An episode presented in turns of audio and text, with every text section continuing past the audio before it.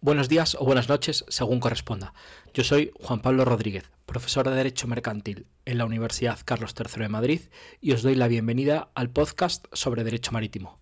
Este podcast pretende ser una ayuda para todos aquellos que quieren aprender y profundizar en las instituciones jurídicas más importantes del derecho de la navegación marítima.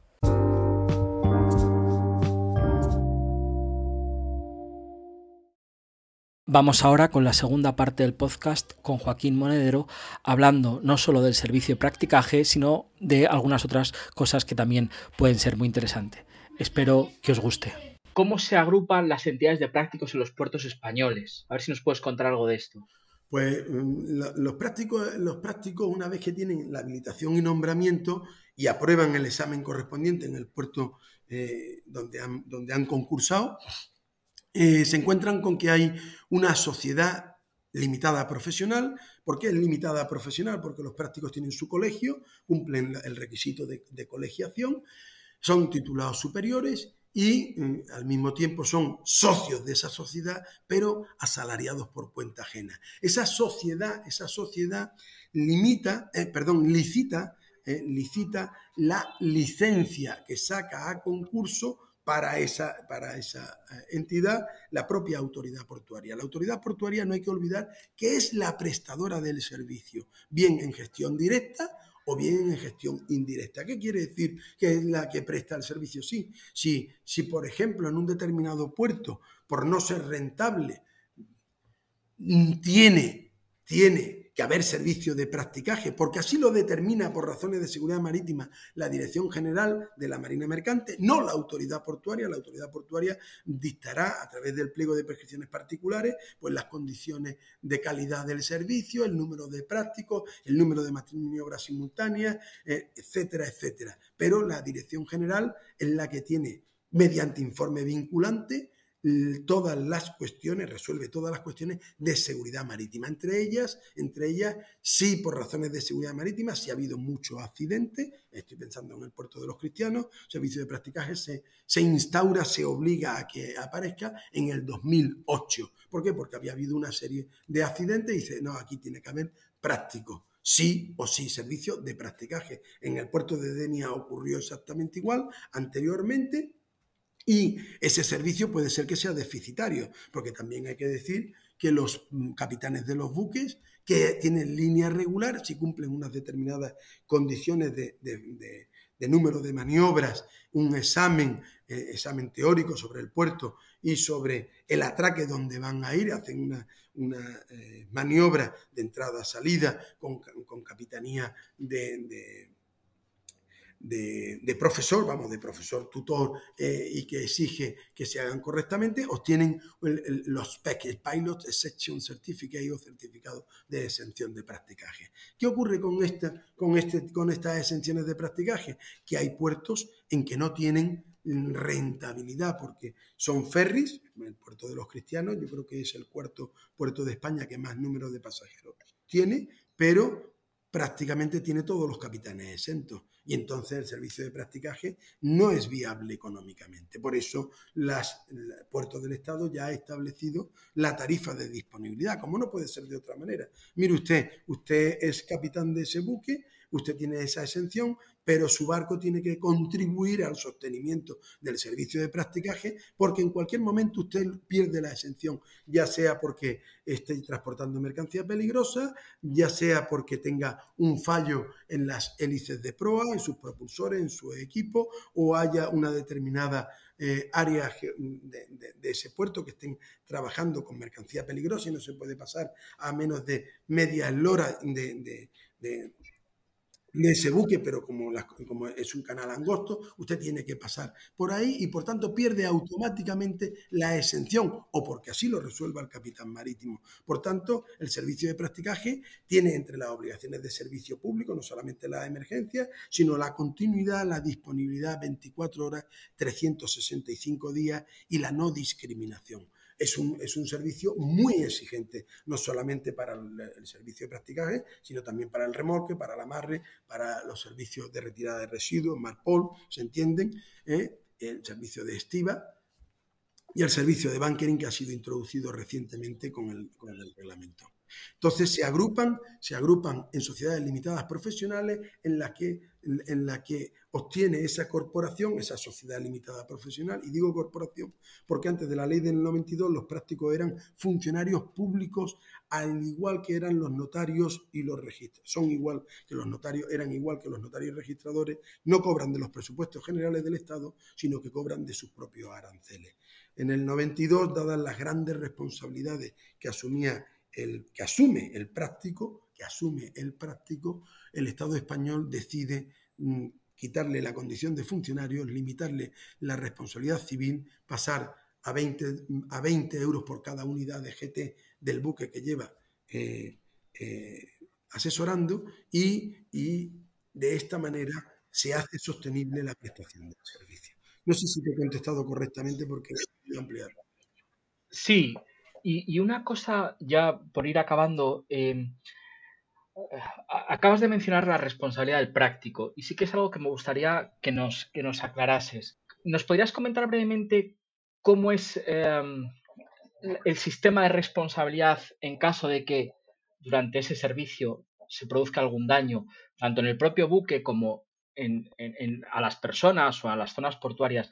¿Cómo es esa responsabilidad? Vamos a ver, la, responsabilidad del...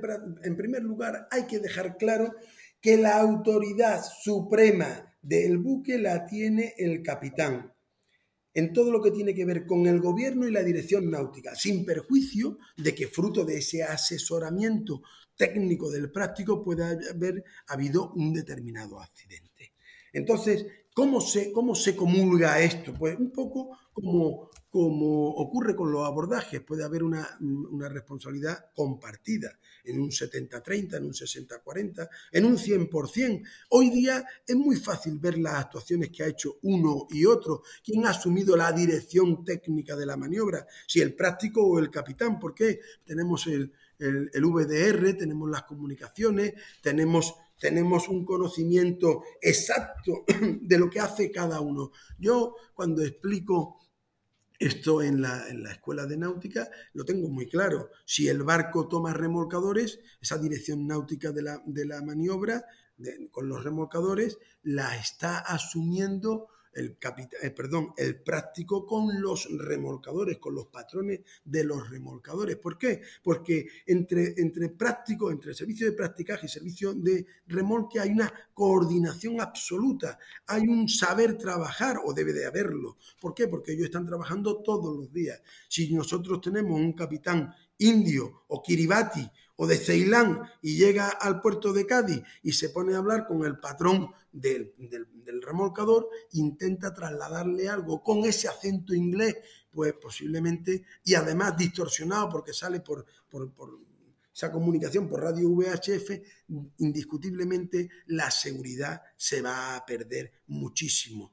No solamente por eso, sino que el propio remolcador tiene unas capacidades, tiene una potencia que el, capitán no sabe eh, qué potencia, la puede saber, se la puedo decir, pero no sabe cómo trabaja bien ese remolcador, si de carnero, si, si por largo, si de escolta. Es decir, todo esto lo tienen perfectamente eh, probado, probado los práctico de ese puerto. Por tanto, el, asumir la dirección de ese tipo de maniobra donde hay remolcadores, eh, yo salvo, salvo eh, prueba en contrario, creo que si hay algún problema puede ser imputable al práctico y a los patrones sin perjuicio, de, vuelvo a decir que esa presunción de inocencia que, que le estoy dando al capitán puede también verse perjudicada en un momento determinado porque luego ya nos encontramos con un capitán, con un, con un, práctico y con unos patrones que son también los que tienen autoridad sobre ese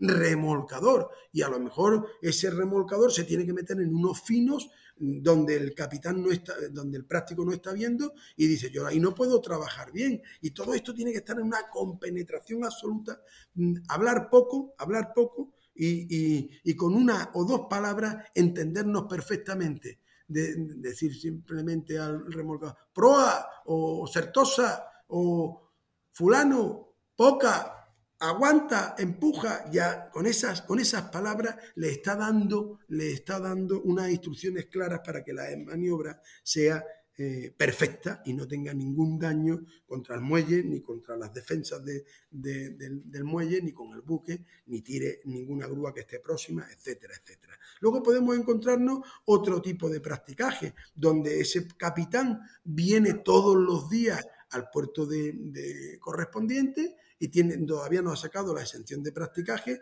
y a mí que no me diga ese capitán que no conoce su barco, que no conoce, posiblemente el práctico le está diciendo, pues mira, vamos a tener una regata aquí, ahí ha habido este problema, porque el práctico tiene las noticias de última hora, cosas que no pueden estar actualizados ni los derroteros, ni los avisos a los navegantes, ni las cartas electrónicas. Esa información veraz, absoluta, la tiene el práctico. Por eso, no sé si te he contestado que es que esa responsabilidad hay que analizarla en cada caso para ser justo a la hora de imputar la, misma. ¿De acuerdo? Y Joaquín, ya una última pregunta eh, muy breve, solo por saber tu opinión. Eh, se está empezando a hablar, eh, bueno, yo le dediqué algún capítulo en el podcast y alguna cosa que he escrito sobre los buques autónomos. Y te quería preguntar, muy brevemente, ¿cuál es tu opinión este, en, el, futuro.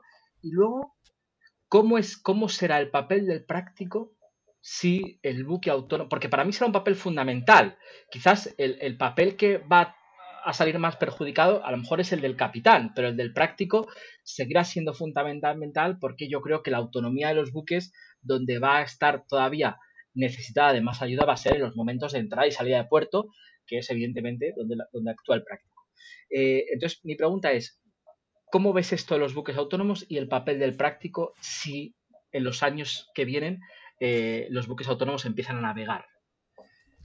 Pues mira, lo primero que al oyente hay que, hay que aleccionarlo o hay que ilustrarlo, que los buques autónomos no son autónomos en sí, es decir, que le, que le metes el cartucho eh, informático correspondiente al programa, vaya usted de Cádiz a Nueva York. La primera, la primera autonomía que tienen los buques es que los, los eh, los tripulantes de puente y de máquina no van a bordo del buque. Eso es lo primero. Están a lo mejor en Madrid o están en, en, el puerto donde más barato sea para pagar menos cargas sociales, menos seguridad social, que es lo que van buscando. Se buscarían ya también, en vez de pabellones de conveniencia, buscaríamos estados de conveniencia para mantener esa tripulación de los buques autónomos. Dicho esto, esto es lo primero, que eh, eh, se requieren profesionales de náutica con la titulación correspondiente para gestionar la, navegación segura de esos, de esos buques. En segundo lugar, eh, esos buques reciben las instrucciones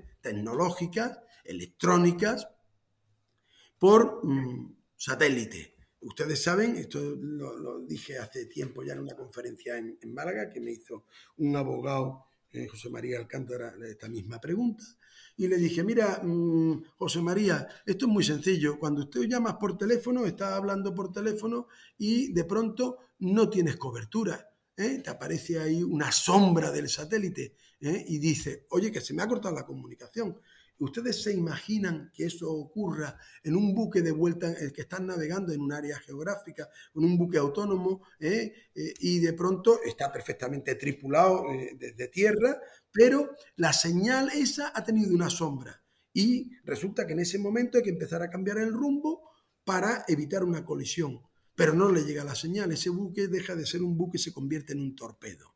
¿eh? Que va a colisión al buque que se encuentra de vuelta encontrada. Por tanto, la, cuestión esta de los buques autónomos, he hablado, nosotros del colegio tiene una, una comisión, eh, perdón, eh, no te puedo hablar ahora, estoy en una telemática, ahora te llamo.